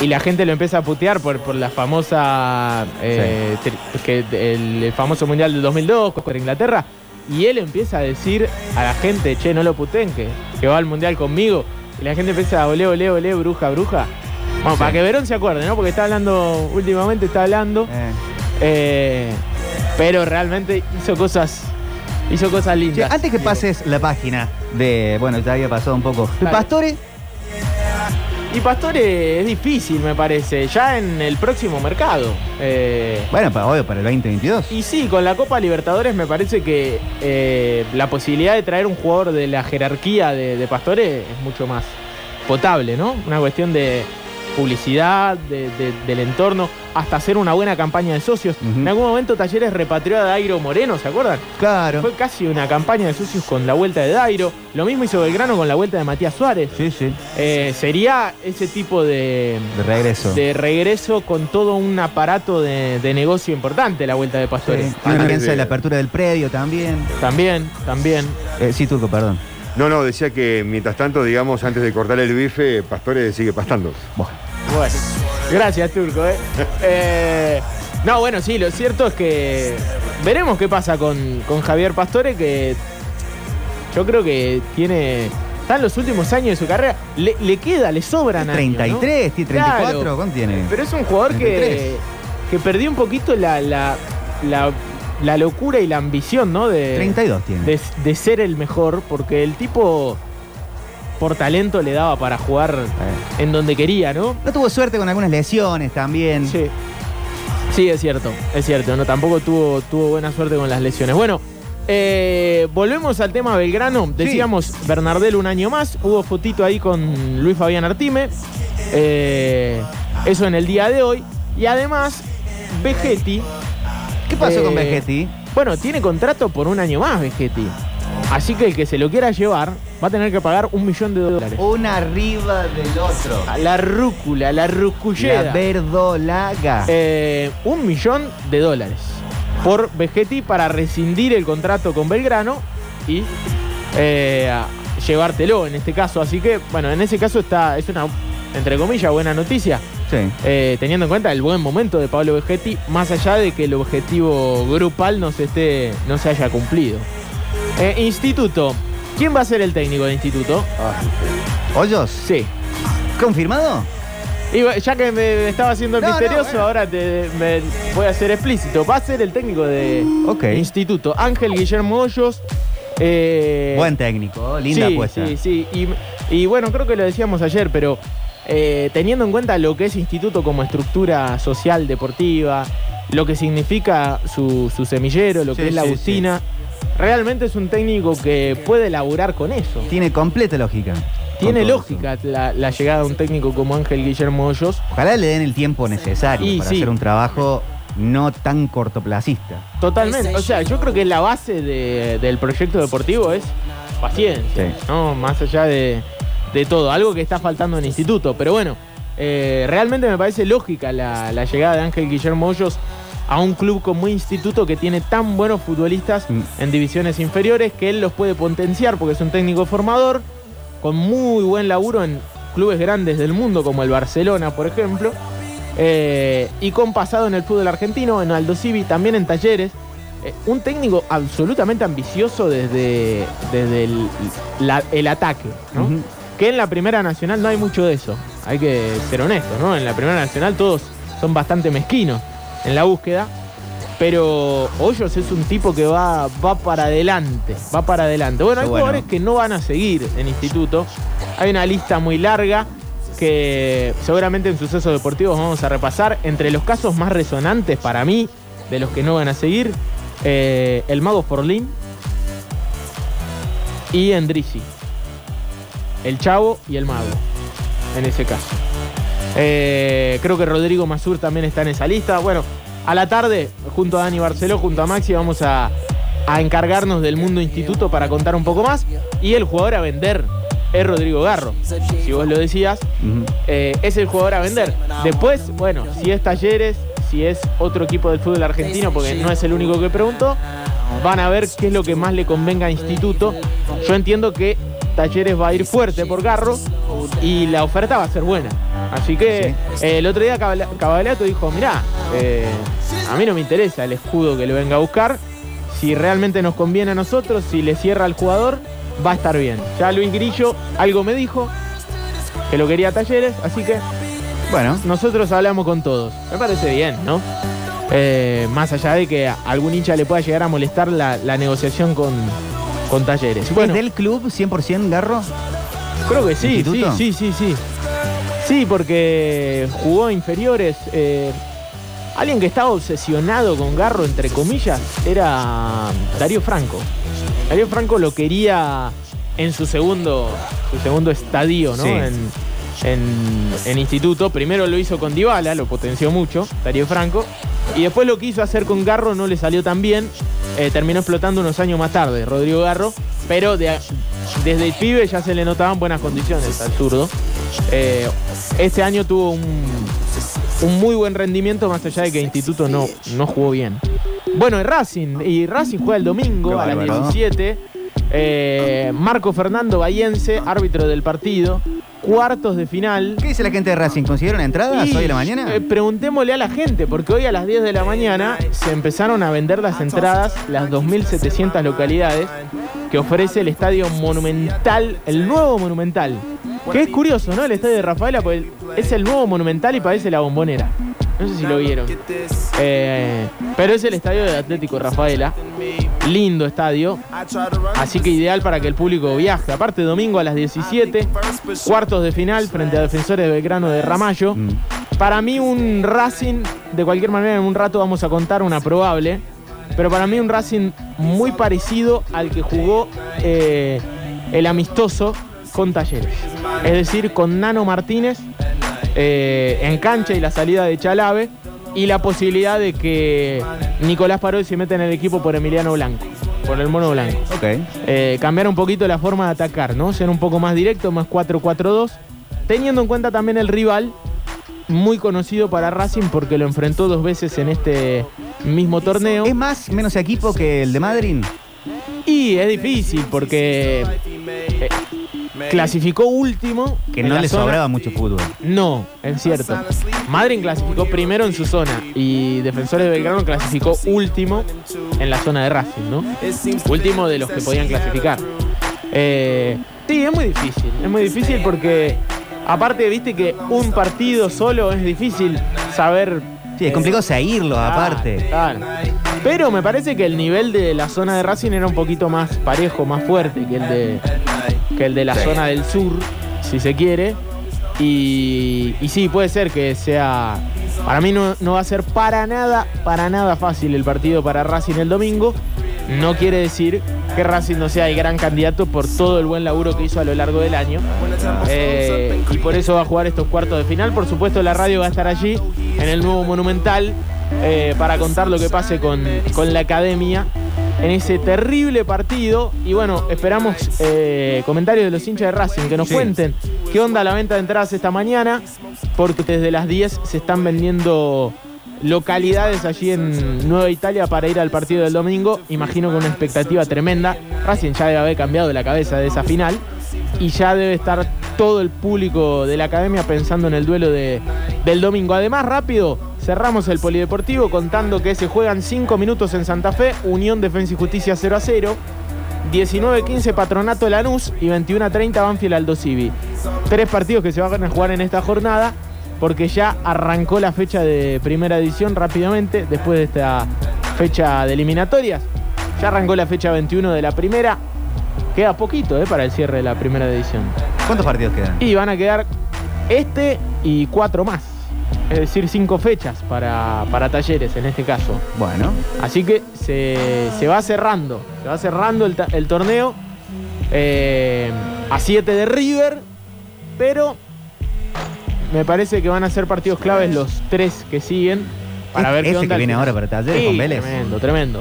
Es el más complicado de los que vienen, de los que quedan. Sí, sí, para mí sí. Mí Independiente, ponele, pero en no, la no es última, pero me parece que Vélez está un escalón arriba, eh, no solamente en la tabla, sino desde lo futbolístico. A River no le quedan rivales fáciles, ¿eh? A River le queda. Tiene Defensa y Justicia. Defensa y Justicia, exactamente, me parece lo más eh, complicado. Después le queda Central en Arroyito, Racing en el Monumental. Eh, ¿Qué sé yo? Sí, tampoco es que es. River, eh, uno entiende que si está bien, le gana a cualquiera. Así que eh, dependerá también de, del estado anímico del el equipo de Gallardo que sabe jugar este tipo de partidos. pero- Atlético Tucumán, no, atención el Cholo. Sí, sí, también. Eh, sí, en el fútbol argentino ¿viste? hay muy, muy pocos partidos fáciles en la previa, ¿no? Después se te Sí. termina complicando cualquiera. Eh, Como dice la pibada en la cancha, se ven los pingos. sí, sí, sí. No, así está, así ahora los juegan. Sí. Ah, vale. Sí, sí. Bueno, eh, ¿cómo está el Barracas Gate? Loco, es Uh, tremendo, ¿eh? epa. Explota, explota. Vamos, Tigre. Vamos ir el lunes. Bueno, 18 de noviembre cerramos el Polideportivo contando un poco de Racing, de Talleres, de Instituto de Belgrano. Jornadas decisivas, no solamente por los que están jugando como Racing y Talleres, sino porque en Belgrano e Instituto se empieza a visorar el futuro. Me parece el momento más clave, ¿no? Después es difícil cambiar las cosas cuando ya arrancaron los torneos.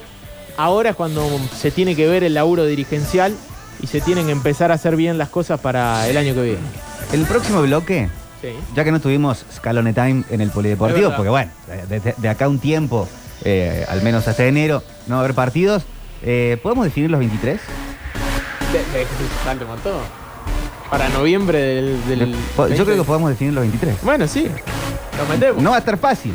No, es más, tenemos que jugar con algunos que se tendrían que meter y todavía no están a la Claro. altura de la Y algunos que están que capaz Se no pueden- llegan, ¿no? ¿Se pueden bajar? O, o se pueden bajar. Bueno, dale, cuando quieras. ¿Eh? Los 23, en el Dale. próximo bloque. Otra temporada en la radio.